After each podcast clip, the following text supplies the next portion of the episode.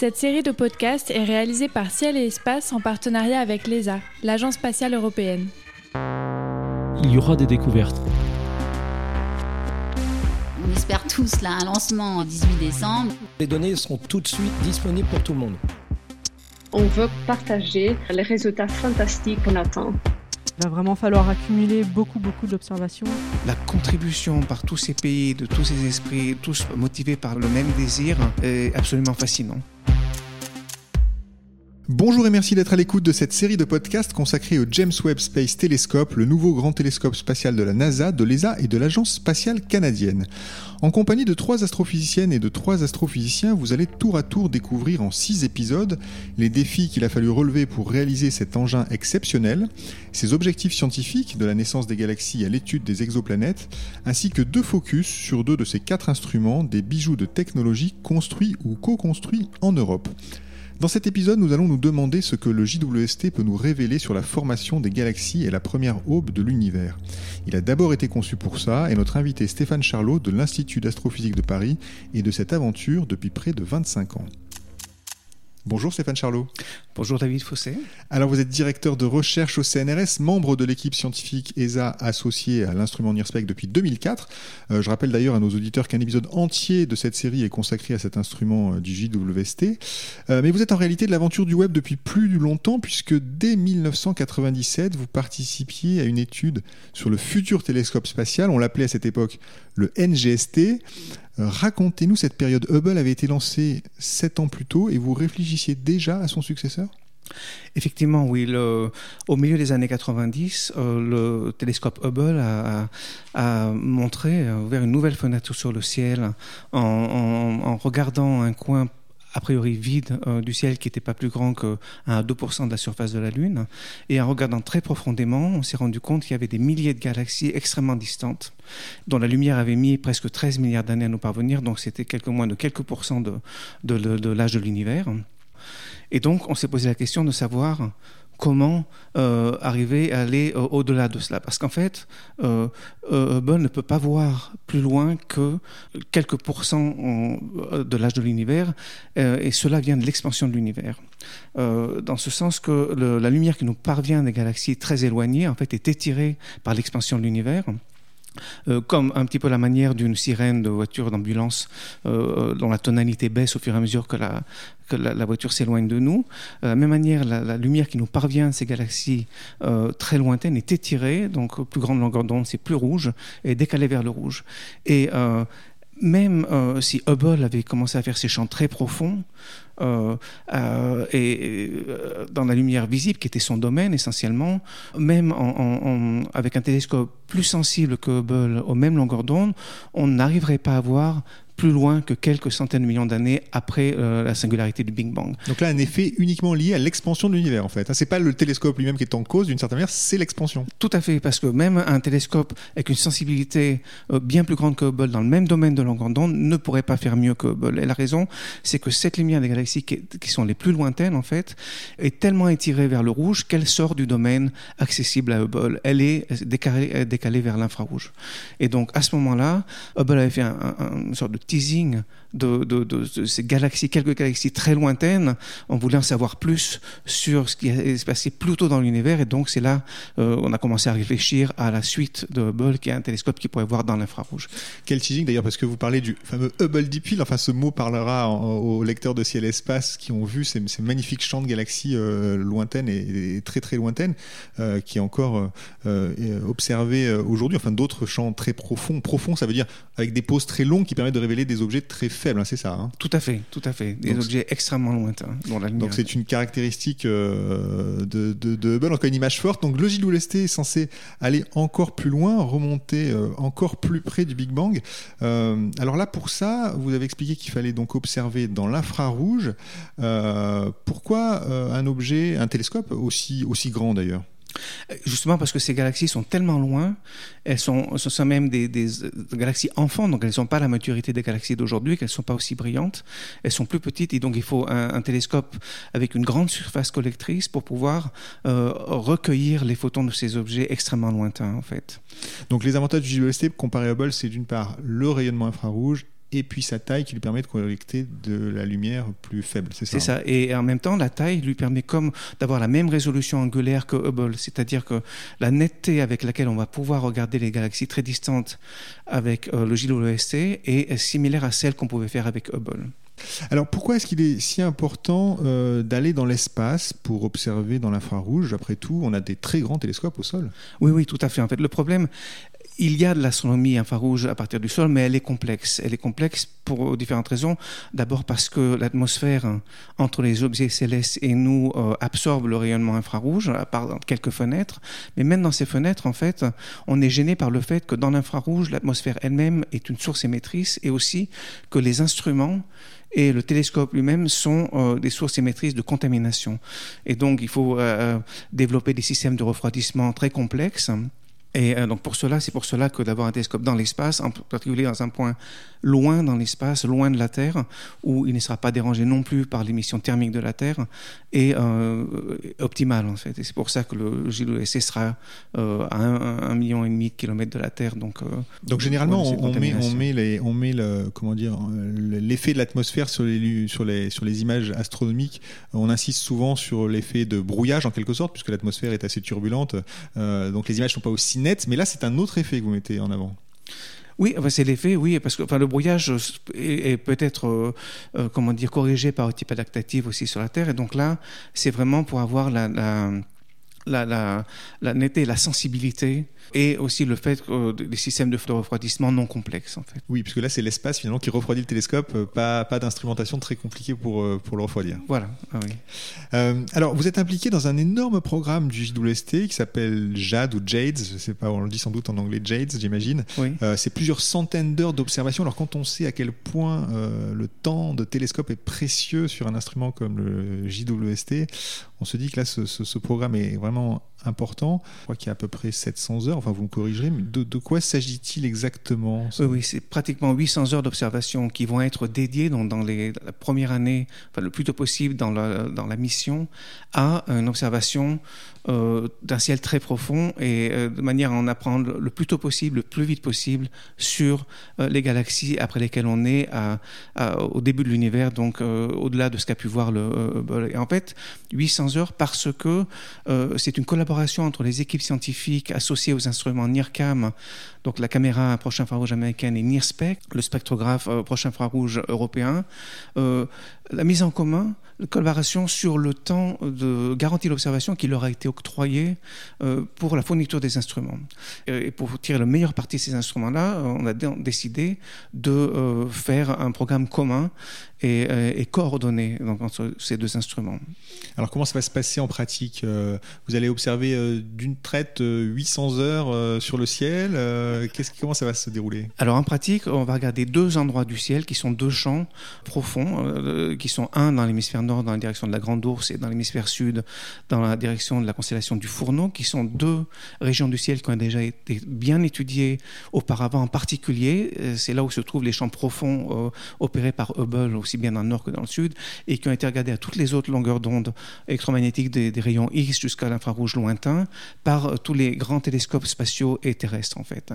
Et donc on va regarder ces champs en imagerie avec la caméra NIRCAM et en spectroscopie avec le spectrographe euh, NIRSPEC. Et donc de là, euh, avec des profondeurs qui sont similaires, sinon plus grandes que ce qu'a fait Hubble en imagerie, euh, qu'a fait Hubble dans le visible, avec la capacité, grâce à l'instrument NIRSPEC, de faire un suivi spectroscopique en, regardant euh, plus d'une centaine de galaxies à la fois. Donc ça va être vraiment une, récolte efficace d'informations photométriques et spectroscopiques sur les galaxies distantes. Qu'est-ce qu'on espère comprendre en observant de façon si fine, si profonde euh, une région qui a déjà été observée par Hubble notamment. C'est ça. Alors donc, elle a été observée par Hubble, mais justement pas cette partie euh, de, au-delà de ce que pouvait voir Hubble, bien sûr. Et euh, l'imagerie donc vous nous apprendre des, informations sur la taille des objets, sur leur structure, sur leur forme aussi, qui va nous apprendre à ces époques-là très reculées, comment les galaxies ont, commencé à se former par petits bouts, etc. On va apprendre ça par l'imagerie, par la spectroscopie.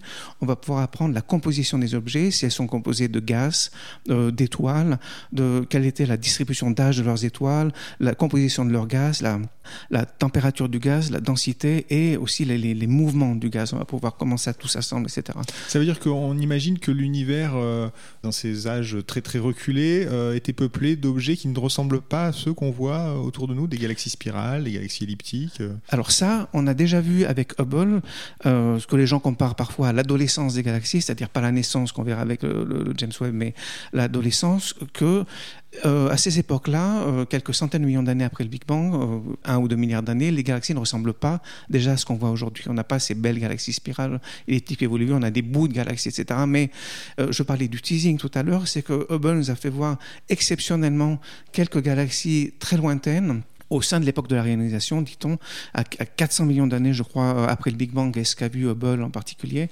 Ces galaxies qui euh, pose plus de questions euh, que, que, que d'apport de, réponses en fait. Hein.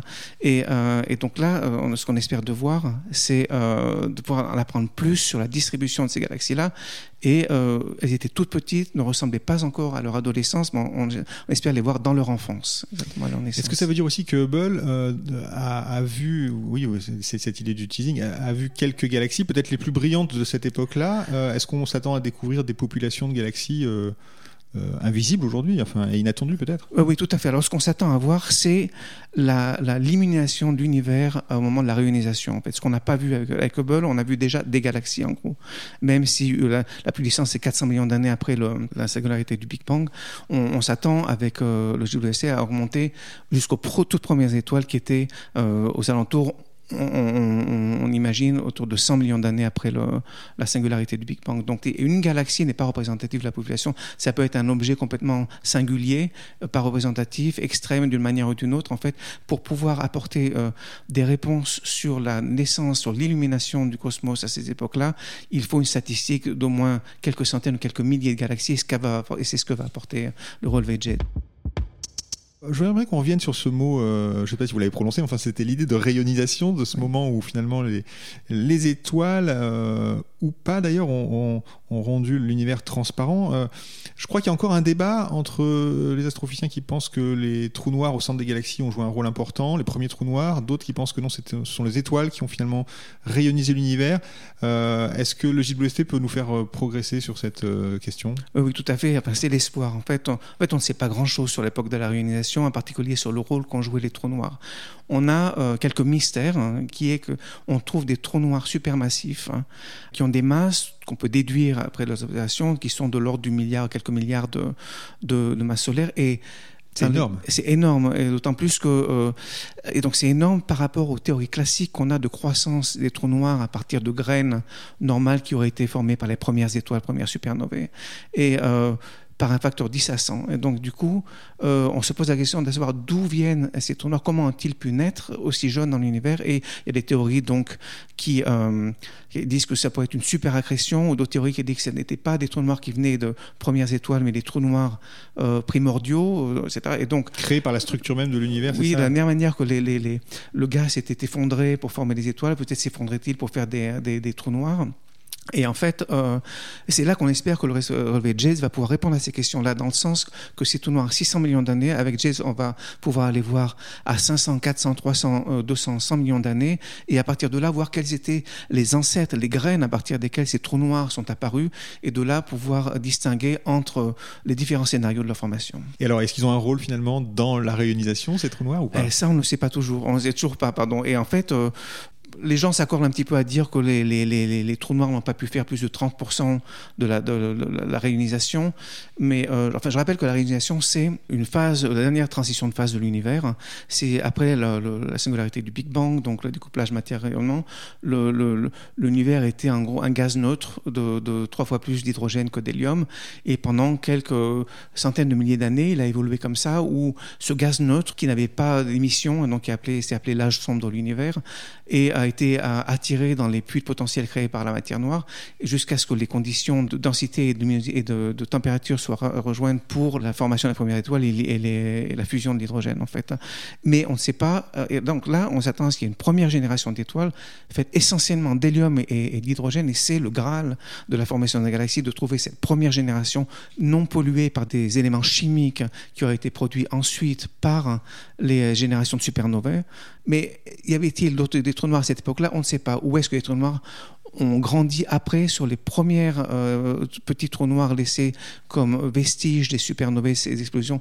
Et en fait, euh, donc on, on, ne sait pas. Donc on fait tout ce qui est dit à l'heure actuelle. C'est intéressant de lancer un télescope, du coup. Oui, tout à fait, parce que c'est pour ça qu'il est lancé. Et je, et, et, je pense que tout ce qui est dit à l'heure actuelle est basé sur les modèles qu'on a et les théories qu'on a. Et en fait, ce qu'on attend surtout, c'est d'avoir des, des surprises, hein, des choses qu'on n'attend pas du tout. Et donc, on aura plus de contraintes, c'est certain, sur l'époque de la réalisation ce qu'on va trouver est un grand mystère encore. Donc ça c'est un peu le, évidemment l'excitation de, de, de, cette, euh, de ce lancement et des, des, prouesses que pourra faire le JWST.